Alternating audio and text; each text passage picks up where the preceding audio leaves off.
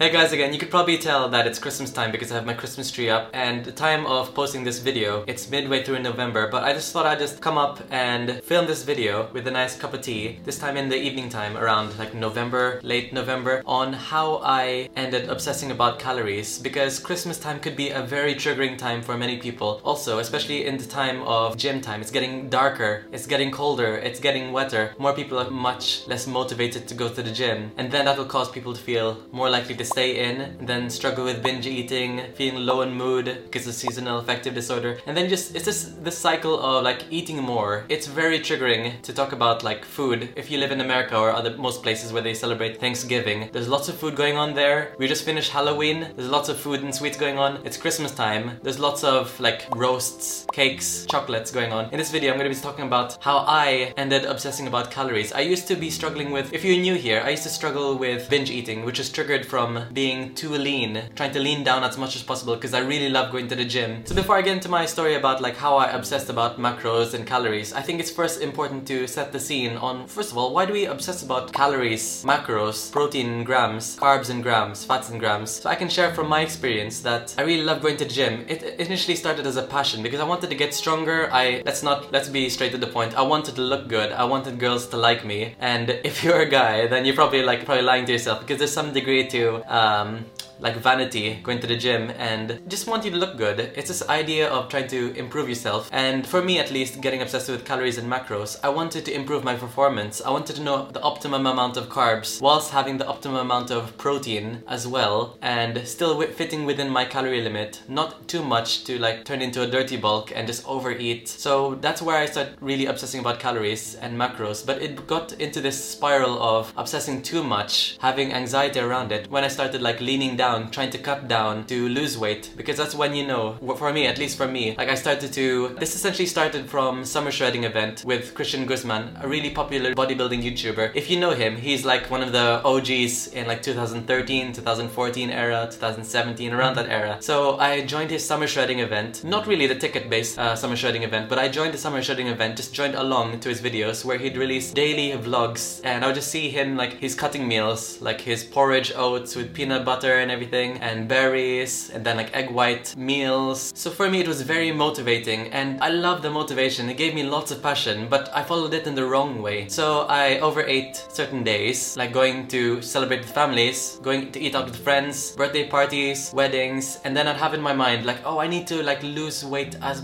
much as possible. I failed it. I need to like undo the calories. Quote remember remember the term I undo the calories because that's a key moment in my life so I can meet that goal and having a strict deadline, like I need to be like 10% body fat, I need to be X amount of weight by this time. That's when I know I succeeded in life. I wanted to have this milestone. So setting these milestones, setting these deadlines to be X shredded, to get people's attention, to be liked by more people, that's what led me into the rabbit hole of binge eating. I tried to undo the calories. So I'd have a strict calorie limit of like X amount of calories. If I don't hit below that calories, then I know that I'm going to have to do something to undo the calories by skipping breakfast or having literally just probably sparkling drinks, black coffee, black tea, sodas that has no calories, artificially sweetened foods as much as possible. If I had a craving for a massive English breakfast, bacon, beans, toast, mushrooms, fried food, that would be my big chunk of calories already used. And next for lunch and dinner, I'm just gonna have like ice, essentially, and water. So this mindset of trying to forever try to chase like, oh, I need to undo these calories, I need to undo this. It's basically a way of like purging or like compensatory behavior. So that's very disordered. If you're struggling with this right now and having anxiety over overeating over your calorie limit, that's disordered eating territory and you have to be really careful about that. So moving on to the next topic, how did I overcome calorie counting and binge eating? So for me, I was quite in a grateful period where like I was in my first year of university and then I was thinking to myself, okay, I don't know many people, people don't know me, people don't mind if I gain weight because I knew, I recognized because I was a first year dietetic student, I was still learning, but I knew that binge eating, you need to remember if you're new to this video or channel, that binge eating is not a problem. Binge eating is a symptom. Binge eating is a symptom that your body's crying out for food. Because if you think about it, like if you look back to the prehistoric eras, like essentially you kind of like binge ate very loosely with quotation marks because you would have nothing for breakfast, probably nothing for lunch, and then you probably eat a mammoth, for example. And I might not be like historically correct, but essentially you'd eat a large meal of something you've hunted down, and then you'd have nothing for the next morning, the next morning after, the next lunch after. You'd probably have like one massive meal, and you'd be fueled by adrenaline adrenaline to hunt this food. So going back to right now in this era, if you're struggling with binge eating, if you think about it, you're bringing back this adrenaline, this deprivation mindset. So you have a massive binge eating episode and then you try to want to make up for the calories eaten. So you'd have no breakfast, no lunch, and then your body feels so restricted and deprived. It ramps up the hunger cues like crazy. That's why you feel oftentimes like extreme hunger out of nowhere. It hits you like a truck in the evening. So that's why you're in this binge restrict cycle. You're telling your body essentially binge restrict, binge restrict. You're telling your body there's no food available. I'm just gonna have one massive meal. And evolutionary point of view, that's very helpful to binge eat or overeat. But now when we have food all around us, we're only like dieting or compensating for what we've eaten in the binge just because we're felt by society to look a certain way. Then we don't really have this biological need to binge eat. But our body is sensing deprivation or famine or we don't know when the next mammoth or whatever we're gonna eat in the prehistoric times is gonna come. So understanding that binge eating is a symptom rather than a problem was a key point in my life. So if you see binge eating as a symptom, okay, how can I overcome this symptom? I need to tell my body that food is available regularly, consistently. So there are two things you need to do. Remember that you have to be full and satisfied. There's a difference between being full, which is mechanically full, food in your stomach, and satisfied, which is being satisfied in your head. Like, okay, because you could eat chicken, broccoli, and rice all day if you love the gym, but if you don't enjoy it, you're gonna fall off the wagon really quickly because you're being full, but you're not really enjoying it, so that's why you're more likely to binge. So that's why we jump onto diets and we still binge. That's why 95% of diets don't work because you're not consistently full, you're not consistently satisfied. But yeah, if there's one thing you take from this video, if you want to overcome binge eating and stop obsessing about calories, you literally have to take the leap. If it gives you some reassurance, or this might not be really reassuring, whatever you can take from this is that if you start to eat regularly and you feel like gain a large amount of weight, you're probably at your deprived weight. If you don't really gain a large amount of weight, just eating breakfast, lunch, and dinner with snacks in between and eating the cakes, cookies, and brownies as desserts or little tidbits down there. By the way, check over here if you want to learn what kind of meals you should eat. Then you're probably just at your baseline.